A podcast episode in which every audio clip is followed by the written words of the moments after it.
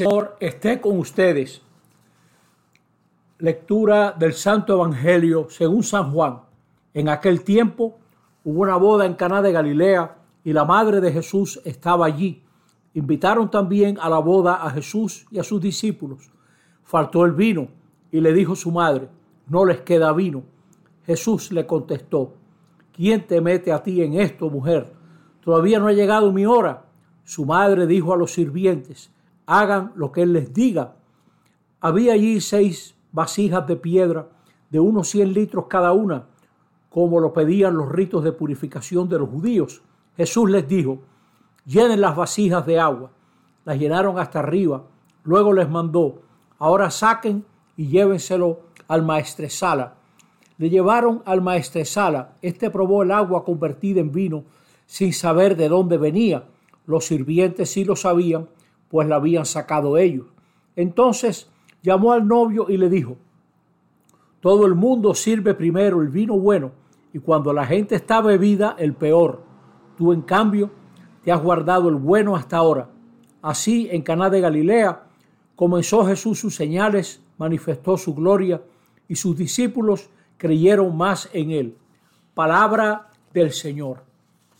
Estamos celebrando la fiesta de la patrona nacional nuestra Señora de las Mercedes, una advocación que viene de España y tiene que ver con un grupo de hombres y mujeres que ya en el siglo XII reunían recursos para secuestrar a gente que estaba presa del Islam, de los musulmanes. Esta congregación de hombres y mujeres provenía de una fraternidad laica reunida por San Raimundo de Peñafort, que murió en el 1275 y fue dominico. Es más, llegó a ser superior de todos los dominicos. Los mercenarios reunían para rescatar con dinero a la gente que estaba presa y a veces el dinero no alcanzaba y se ofrecían ellos mismos. Ellos rompieron las cadenas que apresaban a esos hombres y mujeres y los devolvieron a sus familias.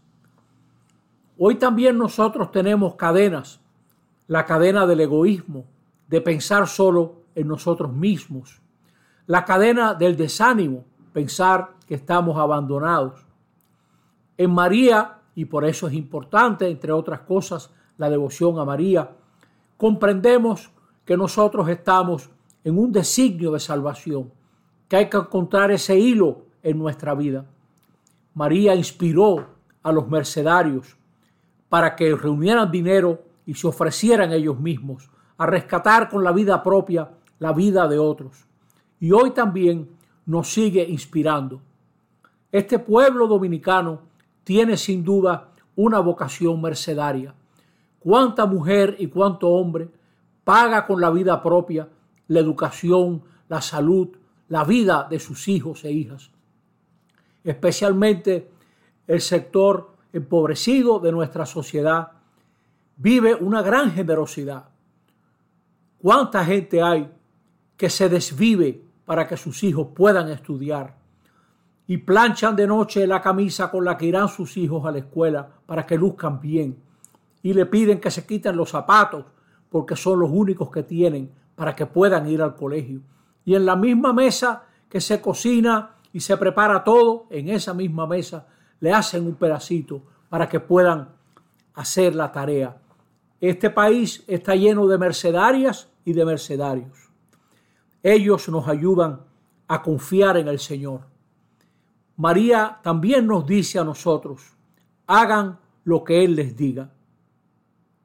Hagan lo que Él les diga porque Jesús nos salva, nos reúne nos quita los tropiezos y nos enseña a pensar en los demás. Este pasaje de las bodas de Caná, donde el agua es tan importante, nos enseña la importancia de lo cotidiano. El agua, ¿qué cosa más cotidiano que el agua? Hacer los deberes cotidianos, ocuparnos de lo que es importante cada día, el saludo, el abrazo, la consideración, la valoración del trabajo de otros, el respeto, el detalle, todo eso cotidiano tiene un gran valor y transformado por el amor se va convirtiendo en el mejor vino de la vida. Aquellos hombres y mujeres mercedarios hicieron pensar a los cristianos y a los musulmanes. Hoy también tiene que haber gente que nos haga pensar sobre el ritmo implacable que llevamos en la vida. Tiene que mostrarnos la mentira del cinismo, del desánimo, la tentación del mal, todo eso que nos apresa, que nos encadena.